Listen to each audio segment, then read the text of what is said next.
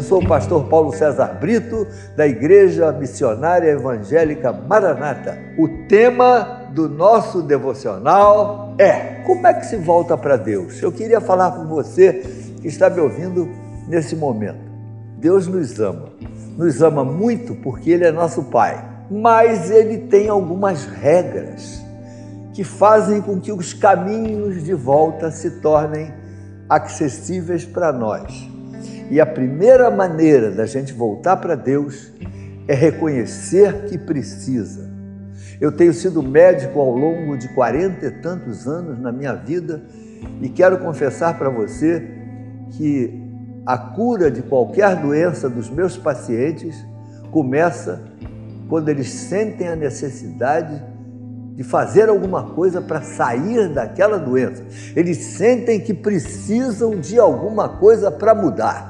Então, voltar para Deus, você precisa entender que você tem que fazer alguma coisa para voltar para Deus, para fazer por, pra, pela sua própria vida. E uma das maneiras que agradam o Senhor é quando a gente se humilha, quando a gente se quebranta. Houve um menino que a Bíblia conta no capítulo 15 de Lucas que saiu de casa, gastou tudo que tinha lá fora e um dia ele caiu em si e disse: Vou voltar para a casa do meu pai. Mas ele caiu em si. E quando ele caiu em si, ele disse assim: Eu já sei o que, é que eu vou dizer para o meu pai.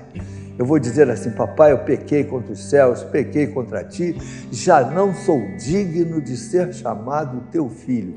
Esse é um coração que Deus aceita, que Deus se agrada. Quando a gente olha para nós e diz assim: Eu não sou digno de ser chamado teu filho.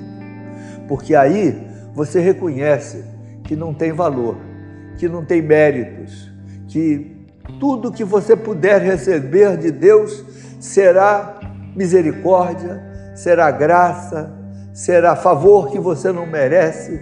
E quando a gente volta para Deus desse jeito, com o coração quebrado, aí Deus nos muda, aí Deus nos aceita, aí Deus nos envolve, aí Deus diz assim: para de falar, não quero nem mais ouvir o que você tem a dizer. Foi isso que o pai fez quando o filho pródigo voltou para casa. Ele tinha armado um discurso, mas Deus não quis nem ouvir. O importante era o menino quebrantado. Ele abraçou o garoto, beijou o menino, mandou dar um banho nele, trocar de roupa, botar um anel no dedo, fez uma festa. Deus está querendo fazer de você e com você uma grande festa. É só dizer assim: Senhor, eu não mereço nada, mas se tu me amas, se tu podes me dar ainda uma oportunidade, toca na minha vida, quebra o meu coração. Quando a gente pensa assim diante de Deus, Deus realmente nos abençoa. Eu quero orar por você nesse finzinho de papo. Senhor Jesus, aqui estou eu.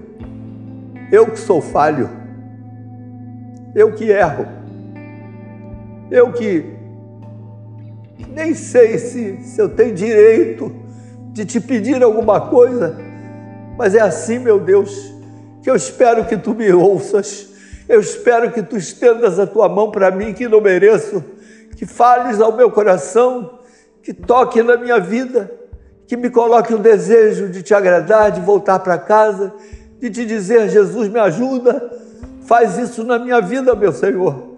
Faz isso no meu coração. Eu sei que tu podes fazer isso. Abençoa minha casa, minha vida. Abençoa meus sonhos, meus planos, minha família. Mas acima de tudo, me toma nos teus braços. Me faz de novo ser um filho querido que habita no teu palácio e que vai receber as bênçãos de quem tem o Senhor perto de mim. Que Deus o abençoe.